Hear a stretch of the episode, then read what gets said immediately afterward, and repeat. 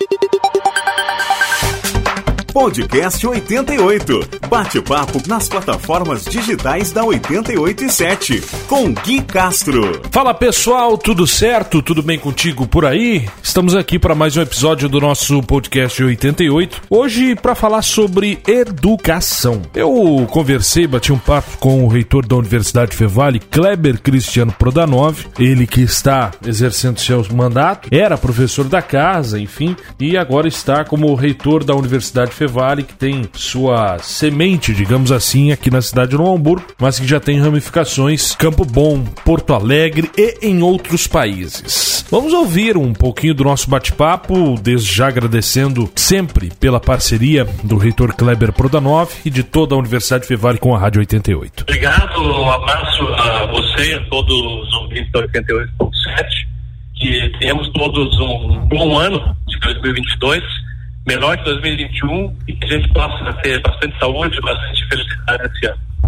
Reitor, como é que está sendo esse período? Eu acredito que para o senhor um dos mais complicados, em virtude é, especialmente da pandemia, né? Que a universidade, diga-se de passagem, esteve presente com a comunidade, mas é um período delicado, um período de, de, de, de muito diálogo e de também de tratativas importantes para a universidade. Como é que está sendo esse período para o senhor? E para a Fevale de um modo geral, claro.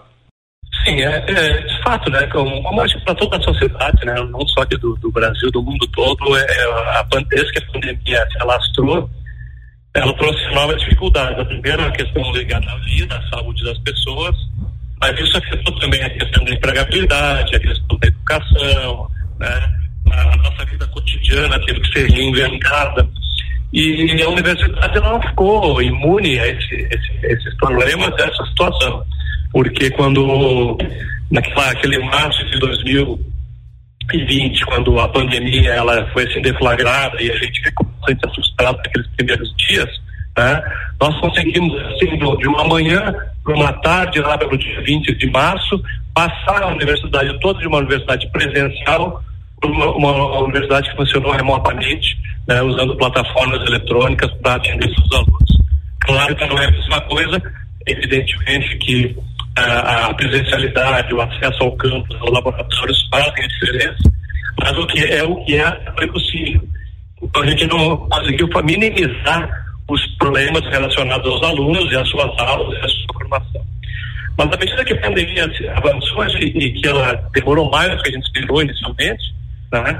nós tivemos que mudar um pouco o nosso comportamento. A gente teve que aprofundar o uso de novas metodologias e tecnologias para os nossos alunos. A gente teve que manter os investimentos, esperando que, quando a pandemia passasse, eh, os alunos encontrassem aqui na universidade eh, estruturas cada vez mais modernas e melhores. E nós também nos reposicionamos do ponto de vista da presença da universidade na sociedade. A universidade ela não, é, não pode mais ser vista apenas como uma universidade ligada à educação ou à pesquisa. Nós passamos a, a ter um papel bastante importante, principalmente na saúde pública, principalmente acompanhando a questão da evolução do, do, da pandemia, do Covid. Hum. Inicialmente com uh, produzindo máscaras, produzindo equipamentos para hospitais, como aventais, como uh, lençóis, né, fez shield, e depois com os testes de Covid, e depois também, à medida que a gente se conectou com outras universidades no mundo, sendo uma referência para o governo, tanto para o governo federal quanto para o governo estadual e para os governos municipais, uhum. do ponto de vista de controle da pandemia e de medidas que podiam ser é, adotadas para minimizar o problema. Então a universidade acabou se reinventando, né, tendo um papel assim, bastante é, protagonista nesse processo de colaborar com a sociedade do ponto de vista é, da pandemia. Não, e, e eu, por muitas vezes. Bom, a Fevale serviu de fonte em meio à pandemia é, para não só 88, como para qualquer canal de comunicação. Porque a universidade tem o privilégio, e não é qualquer lugar que tem isso, de ter um dos maiores especialistas no assunto, que é o professor Fernando Spiuk. Exatamente, e uma equipe fabulosa que a gente claro. tem aqui os laboratórios montados, a nossa rede de colaboração internacional, quer dizer, é, tudo vem a calhar para que a gente pudesse é, prestar um serviço que é, vai além do que normalmente uma universidade faz. Se a gente olhar aí no Rio Grande do Sul, a FEVAL teve a liderança e protagonismo nesse processo aí de colaborar para tentar é, é, minimizar esse, esse, problema da pandemia. Né? O senhor acredita que esse ano, agora em fevereiro, quando as aulas retornarem, será já no modo presencial ou com? Nós estamos fazendo essa entrevista na semana do dia 12 de janeiro para o ouvinte entender. Daqui a pouco alguém vai pegar na semana que vem ou mês que vem, enfim. Mas esse momento a gente está vivendo uma nova era de pandemia em fim de casos. É, ninguém sabe como vai ser um mês, dois meses daqui para frente. Mas o senhor acredita que vai ser um ano também de retomada do presencial? Ah, eu acredito que sim. A gente tem marcado lá de 21 de fevereiro o retorno das aulas. Já em novembro nós anunciamos que as aulas retornam presencialmente. A gente tem esperança que sim, né? E tem alguns indicadores que mostram que talvez isso seja possível, né? É, não sou especialista em virologia pandemia, mas como você falou, nós temos aí uma base científica e tecnológica grande na universidade que nos monitora, nos é, posiciona sobre isso. Então a gente vê agora essa semana do dia 12, na próxima semana, ainda um crescimento bastante grande do, dos casos. A gente tem monitorado também a gravidade dos casos que apontam para o contágio, mas não necessariamente para internações ou para óbitos, uhum. né? Então, a pandemia, ela ela está caminhando para ser alguma coisa mais endêmica e talvez com menos força, com menos uh, uh, mais contágio, mas com menos aspectos negativos na saúde e na vida das pessoas. E também o, que tem acontecido em outros lugares do mundo, a própria África do Sul surgiu o Ômicron, já mostrou, não sou especialista, mas já mostrou que é um, é um pico curto, alto, forte, mas que não tem resolução tão prolongada quanto o da Delta e outras variantes. Então a gente tem bastante esperança e trabalhando com essa perspectiva que lá naquela semana uh, anterior ao carnaval a gente já tenha arrefecido essa, essa questão e a gente tenha voltado a uma regularidade. Então, estamos trabalhando com essa perspectiva, não só nós, né? É, várias, praticamente todas as universidades comunitárias aí no estado trabalham com essa perspectiva do retorno presencial a partir daquela semana de 21 de fevereiro.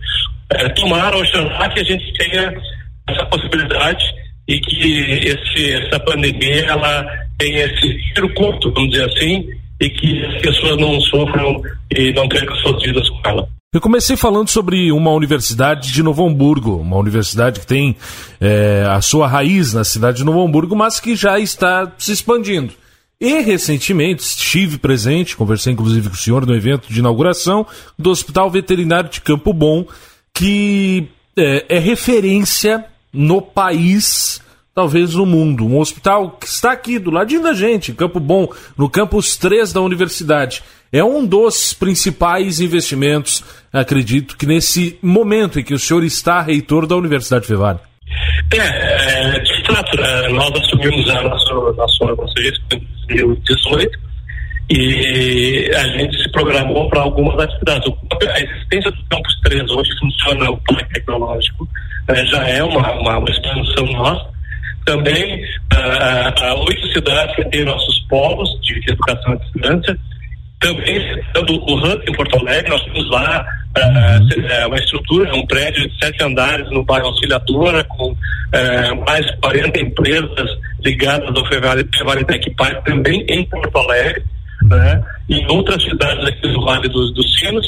E o mais novo investimento que se realizou foi agora no, no ano passado, no, no, segundo semestre, de fato, é o Hospital Veterinário. O Hospital Veterinário é, é, é, é uma referência, tanto do ponto de vista da estrutura e do tamanho dele, também como de serviços. É voltado para pequenos e grandes animais. Ele não é um hospital voltado apenas para a questão dos pets, também, questão dos pets. Ele é um hospital que vai também atender aqueles produtores que têm criação de cavalos, de bois, vacas, é, de, de ovinos e outros, né, outros é, animais. Então, também ele é voltado para essa questão de setores produtivos dessa área. E também é um hospital muito voltado para a pesquisa científica e tecnológica. Um local onde a gente vai trabalhar com desenvolvimento de fármacos, desenvolvimento de vacinas, desenvolvimento de rações e alimentação para os animais. Então, é, é, por isso que se torna diferente, porque além da estrutura clínica, hospitalar, cirúrgica, ele também tem esse componente da pesquisa, da investigação e do desenvolvimento de produtos que façam com que muitas empresas que estão aqui ao nosso redor, sejam elas de fármacos ou seja de rações, possam usar o curso de veterinária e o hospital veterinário para serviço. Isso é um pouco a característica da Ferrari, né? É, como tu falaste, ela nasceu no Hamburgo, mas hoje ela tem uma atuação regional aqui no Vale dos Sinos e já com um pezinho em Porto Alegre. Não vamos esquecer que nós temos um polo na China. É. Em 2018 também, que atende lá os nossos alunos aqui do Vale dos Sinos e Guarana e que foram para a China e estão lá tem a possibilidade de continuar estudando na FEVALE. É uma estrutura internacional, reitor. é, isso, é uma estrutura internacional. Isso é importante, né, porque a gente diz, onde estivermos, onde estiverem nossos alunos, estaremos lá. E a gente tem trabalhado para se consolidar estar mais presente também é, em outras cidades aqui, aqui no centro, né?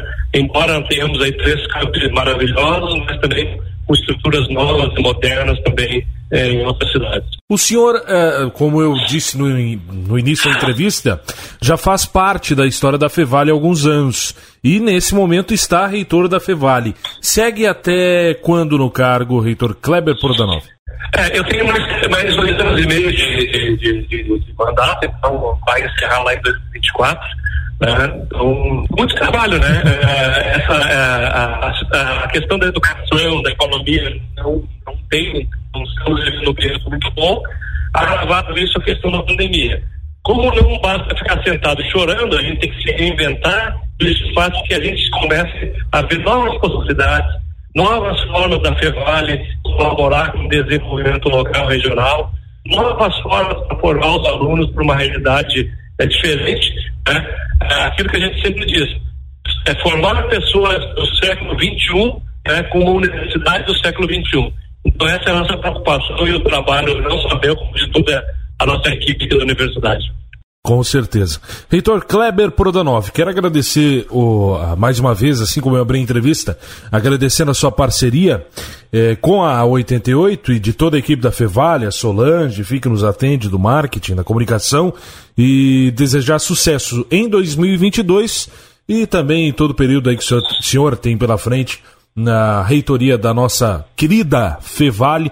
Posso dizer porque eh, eh, eu sou ainda estudante da Fevale e sei o carinho que tenho pela universidade que eu estudo e que o senhor comanda atualmente. Muito obrigado. Obrigado a você, tenhamos todos um bom ano e a Prepare continua com as suas matrículas abertas. Vem estudar Uh, eu tenho agora uma, uma nova, né? Estudar dá, dá trabalho, mas quem estuda tem conseguido trabalho. Então vamos em frente. Tá aí Kleber Cristiano Prodanov, reitor Kleber Prodanov, da nossa Universidade Fevale. Você pode compartilhar este episódio com os teus contatos, fazendo com que o nosso podcast chegue ao maior número de pessoas possíveis da tua lista de amigos ou amigas. Combinado? E é claro, fica ligado na 887 porque essa é a rádio que toca você.